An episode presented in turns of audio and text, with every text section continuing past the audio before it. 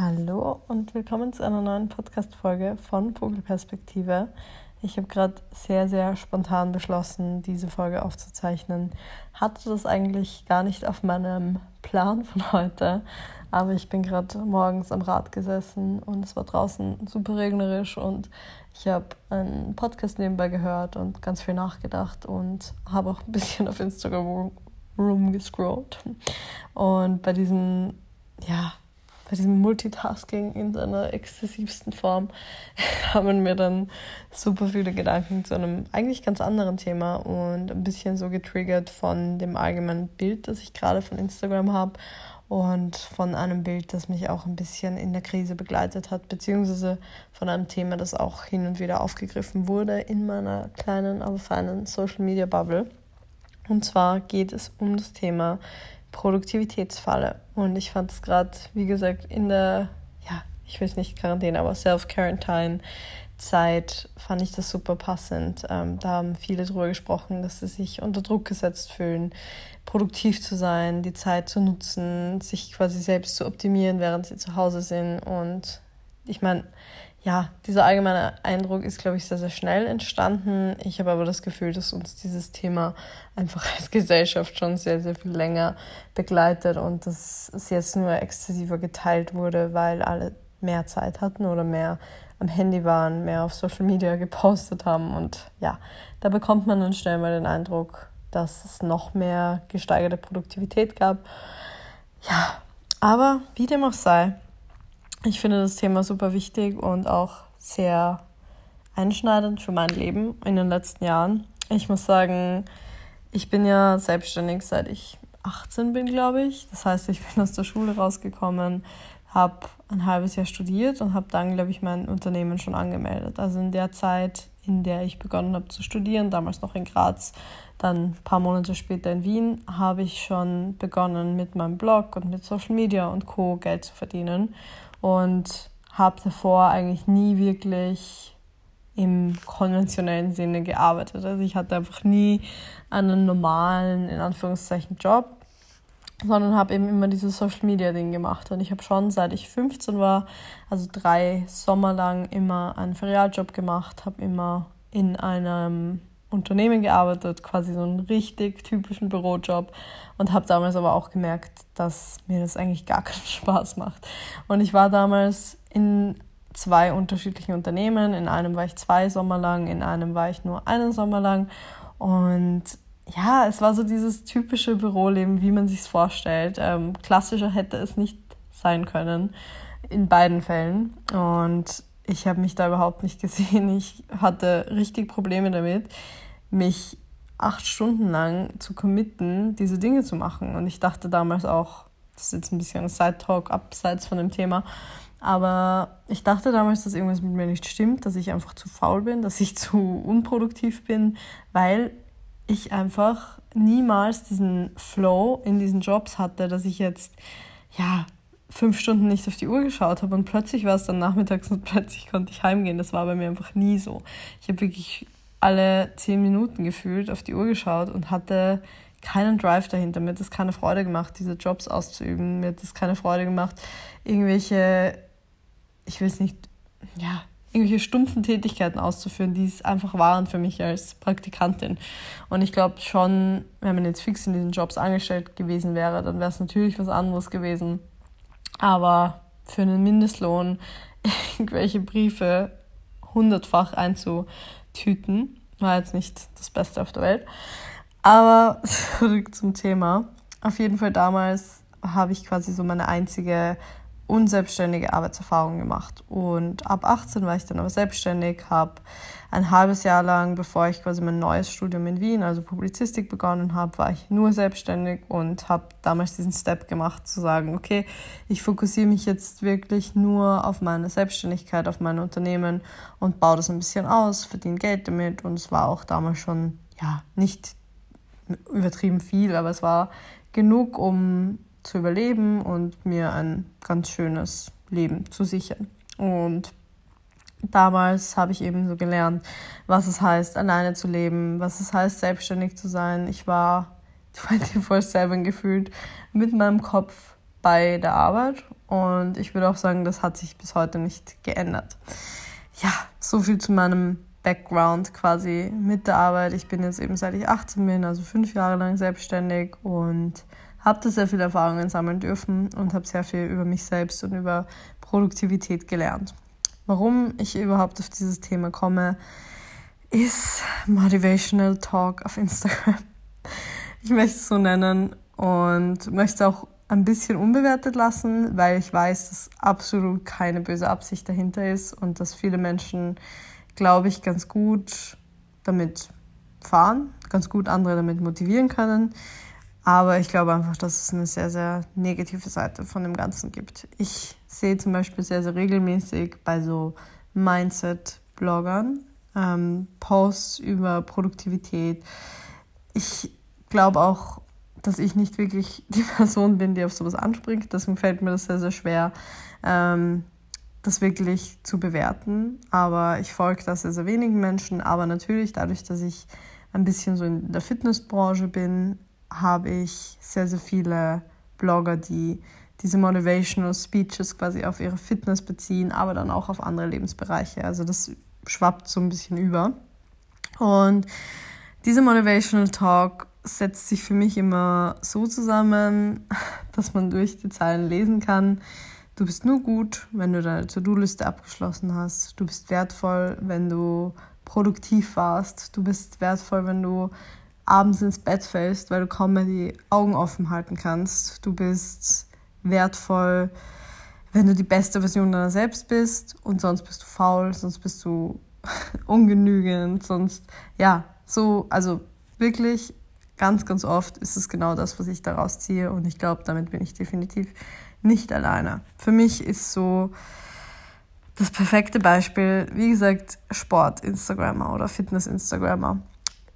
Ein Paradebeispiel ist der Fragesticker, warst du heute aktiv oder warst du heute lazy? Ich weiß nicht, wie ihr es seht, aber für mich hat es eine extrem negative Side Note, also einen extrem negativen Klang. Für mich ist es richtig, richtig toxisch, unfassbar toxisch, dass dieser Motivationsmechanismus nur anscheinend darüber zu funktionieren scheint, dass man Menschen sagt, okay, entweder du bist aktiv, dann bist du gut, oder du bist lazy und es hat schon so eine richtig negative Bedeutung. Also ich finde, das ist einfach, ja, unfassbar toxisch. Es wird sofort ähm, als etwas, es wird sofort negativ geframed, wenn man sich nicht perfekt verhält, weil das perfekte Verhalten laut den Instagrammern wäre ja eben Sport zu machen, jeden Tag, 24/7 am besten und nur clean zu essen und nur dies, das und zu machen. Ja, ist grundsätzlich etwas, wo ich sage, ja, okay, ich entfolge auch Menschen, die dieses Mindset so ein bisschen prägen, aber es kommt halt einfach zu hundert und zu tausenden vor.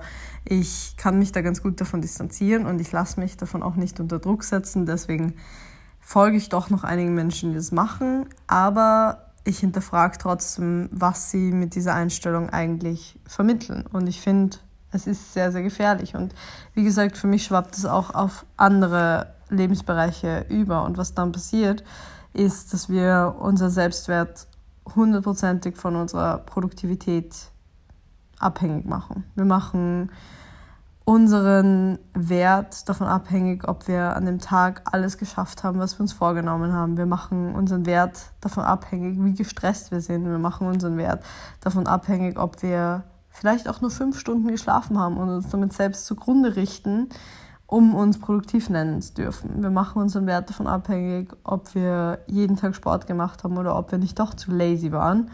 Und ich finde, dieses ganze Framing ist einfach ganz schlimm. Ich finde, durch dieses Framing von Motivationstalk kann es so schnell passieren, dass wir in ein schwarzes Loch fallen und in einen Kreislauf geraten, der unsere mentale Gesundheit völlig ruiniert. Also ich möchte es wirklich eigentlich so radikal sagen, weil ich glaube, dass es sehr, sehr schnell passieren kann. Und das es tut mir einfach weh, das zu beobachten. Also ich glaube, dass sehr, sehr viele aus diesen Talks dann ableiten, ich bin nur etwas wert, ich mag mich nur, wenn ich die beste Version von mir selbst bin. Sonst darf ich mich nicht mögen. Ich darf mich nicht gut finden. Ich darf mich nicht abends gut fühlen. Ich darf nicht zufrieden ins Bett gehen, wenn ich nicht produktiv war. Und für mich war das auch ganz, ganz lange präsent. Ich dachte ganz, ganz lange, dass ich nur ein wertvolles Mitglied der Gesellschaft bin, wenn ich mich quasi zu Tode arbeite. Und ich glaube, ich habe da sehr, sehr früh auch die Bremse gezogen, weil gleichzeitig mit diesen Motivational Talks auch so ein bisschen dieses Self-Love-Talk aufkam. Und mit diesem Selbstliebe-Thema kommt auch mit, dass man nicht immer produktiv sein muss, dass man nicht immer perfekt sein muss. Und ich glaube, das hat dann bei mir sehr, sehr gut damit reingespielt. Aber zurück zu dem, zu dem Thema Arbeiten und zurück zu dem Thema selbstständig oder nicht selbstständig. Ich für meinen Teil, die noch nie wirklich einen normalen 40-Stunden-Job, sagen wir mal, gemacht hat oder auch 30-Stunden-Job, wie auch immer, ich habe da keinen Vergleich und ich habe ganz oft so in den letzten Jahren nach links und nach rechts geschaut, habe Menschen beobachtet auf Instagram oder im Real Life, die nach neun Stunden, im Idealfall acht Stunden, wie auch immer, aus dem Büro kommen, erschöpft sind und einfach nur mehr heim wollen, auf die Couch wollen und sagen, dass ihre Arbeit super Hölle war und dass es ganz, ganz schlimm und stressig war. Und ich für meinen Teil habe dann angenommen, okay, diese Menschen sind hyperproduktiv, die haben so viel geschafft, die haben den ganzen Tag nicht mal einen Schluck getrunken. Und ich glaube, natürlich, es kommt vor, ich habe auch Freunde, die wirklich in Jobs sind, sie haben nicht mal Zeit, eine Sekunde über sich selbst nachzudenken.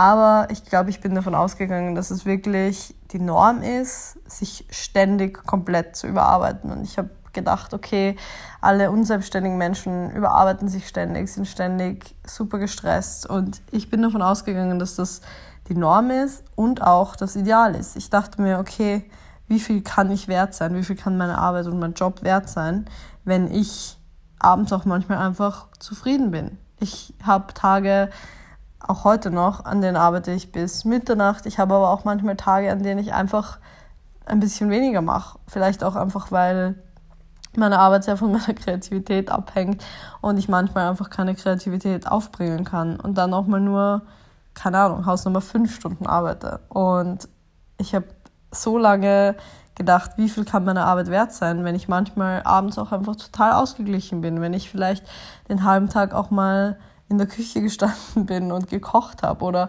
auch wenn mein Job zum Beispiel inkludiert, dass ich Rezepte koche und die abfotografiere. Und ich habe mir gedacht, es macht mir doch so viel Spaß. Ich bin nicht gestresst abends. Ich bin nicht am Ende mit meinen Kräften.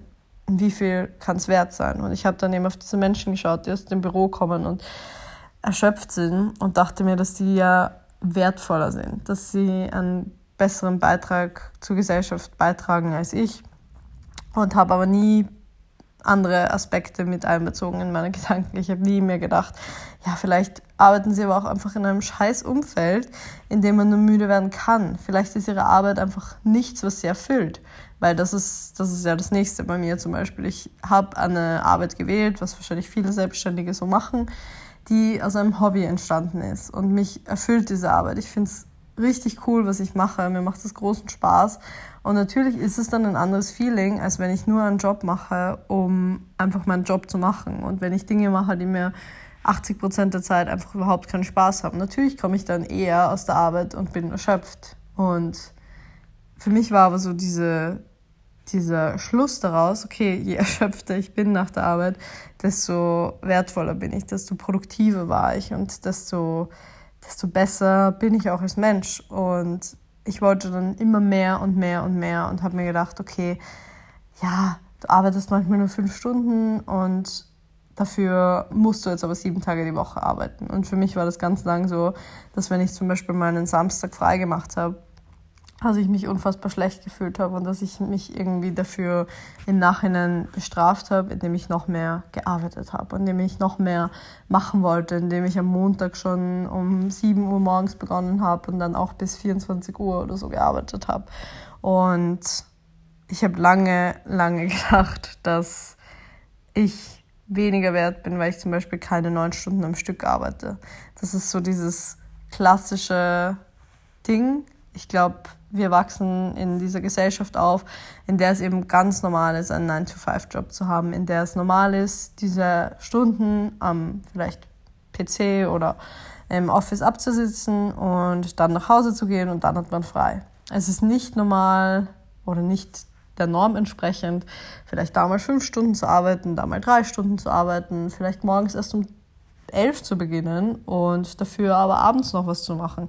Das entspricht alles nicht der Norm. Und ich kannte die Norm eigentlich nur vom Zusehen. Ich habe nur auf Menschen, ja, auf Menschen in meinem Umfeld geschaut oder auf Social Media geschaut, die normale, in Anführungszeichen, Jobs hatten, habe das aber selber nicht erlebt. Ich hatte nicht diesen Vergleich. Und was ich aber doch irgendwie so im Hinterkopf wusste, war, wie es in meinen Realjobs war. Und ich glaube, das hat mich ganz oft davor gerettet, wirklich komplett falsch mir das vorzustellen, wie produktiv ein Mensch sein muss. Ich habe das erlebt in Büros, dass Menschen auch nicht 24 Stunden, sieben Tage die Woche unter Strom stehen, dass Office-Mitarbeiter Kaffeepausen machen, mal entspannter arbeiten, mal ein bisschen quatschen und dass sie grundsätzlich, zum Beispiel in den Betrieben, in denen ich war, ein geringeres Pensum hatten, als sie hätten schaffen können. Und ich glaube, das war wirklich gut, dass ich diese Erfahrung gemacht habe. Und wie gesagt, in meiner Selbstständigkeit ist es einfach so, dass ich nie von 9 Uhr morgens bis 5 Uhr am Nachmittag am Laptop sitze, weil mein Job einfach so viele andere Felder umfasst. Ich mache vielleicht 50 Prozent meiner Arbeit am PC oder Handy. 50 Prozent der Arbeit ist aber auch ganz was anderes. Und ich habe auch darüber mit meiner Freundin Diana, also von Do and Live, geredet. Ähm, wir haben über Jobs geredet, die quasi erfordern, dass man sich selbst in Topform hält.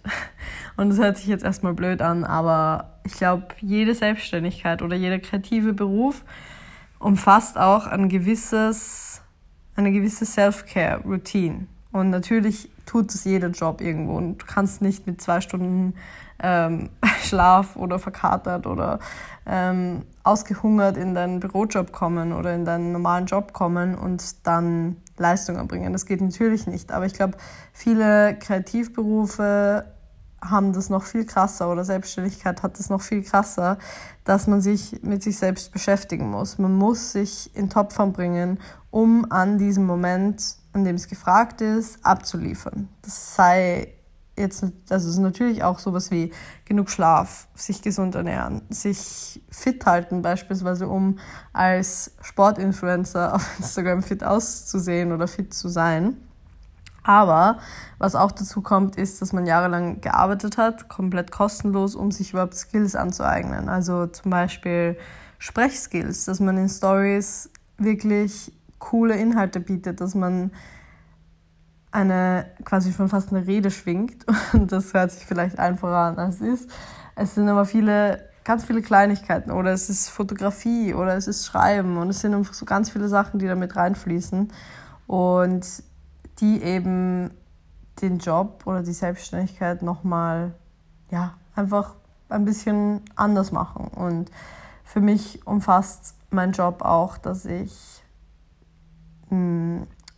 kreativ arbeite, dass ich kreativen Input sammle, so über den ganzen Tag, in jeder freien Minute, in der ich nicht mit den Gedanken bei anderen Dingen bin, überlege ich schon, welches Projekt könnte ich als nächstes umsetzen, wie könnte ich dieses Bild machen, wie könnte ich das machen. Und man ist quasi ständig eigentlich am Arbeiten, ohne jetzt aktiv zu arbeiten. Und ich glaube, es hat bei mir sehr, sehr lange gedauert, bis ich das verstanden habe, dass erstens, dass ich nicht 24/7 produktiv sein muss und dass ich auch mir freie Tage nehmen darf, dass es auch okay ist, nicht immer mehr und mehr und mehr Geld zu machen, produktiv zu sein, Kooperationen aneinander zu ziehen, mit Firmen zusammenzuarbeiten, sondern dass es auch mal Rückschritte in Anführungszeichen geben kann, dass man auch mal weniger machen darf, dass es auch mal Jahre geben darf oder Monate, in denen vielleicht einfach weniger Geld reinkommt und dass das nichts mit meinem Selbstwertgefühl zu tun hat. Und das zweite Learning war, dass ich sehr viel andere Strukturen habe als jetzt andere Menschen und dass es keinen Sinn macht, mich mit jemandem zu vergleichen, der zum Beispiel unselbstständig arbeitet und seine To-Do-Liste, die ihm vorgegeben wird, abarbeitet. Und dass ich einfach sehr viel mehr so rundherum arbeite, was jetzt nicht aktives am PC sitzen ist. Ja, und auch dieses Sportthema. Wie gesagt, ich möchte nochmal darauf zurückkommen, weil ich glaube, dass es sehr triggering sein kann. Und wenn es für euch ist, dann entfolgt den Leuten, die euch ein schlechtes Gefühl geben. Auch Leuten, die euch in Bezug auf Motivation ein schlechtes Gefühl geben, weil es muss einfach nicht sein. Und man muss da auch ein bisschen auf sich selbst Acht geben und schauen, welche Inhalte konsumiere ich, welche Inhalte tun mir gut. Und vielleicht auch wirklich, wenn euch das auffällt, die Menschen aktiv darauf ansprechen, auf eine respektvolle Weise und denen sagen, hey, ich weiß, du hast wahrscheinlich nur die besten Intentionen mit den Dingen, die du sagst, aber das wirft ein sehr, sehr negatives Bild auf, kann man das so sagen. Also es macht ein sehr, sehr schlechtes Bild und es macht ein schlechtes Gefühl den Menschen. Und vielleicht ist der Person einfach gar nicht bewusst, dass sie dieses, dieses Bild erzeugt. Und wenn euch das wirklich triggert, dann entfolgt der Person, sucht euch Menschen, die euch auf eine positive Weise motivieren. Und wie gesagt, also das habe ich schon ganz, ganz oft auch, glaube ich, erwähnt, dass die Personen natürlich per se nichts falsch machen. Also jeder Mensch hat andere Trigger und wenn das für mich beispielsweise ein Trigger ist, wenn mich jemand lazy nennt, wenn ich mal einen Tag keinen Sport mache, dann ist es vielleicht eher was, was ich mit mir selbst ausmachen muss. Aber ein konsequenter Schritt wäre dann natürlich der Person zu entfolgen und sich nicht davon unter Druck setzen zu lassen, sondern sich positive Verstärkung und positive Motivationsbilder zu holen.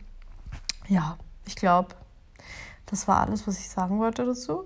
Ich bin mir gerade gar nicht mehr sicher. Ich habe mich um Kopf und Kragen geredet.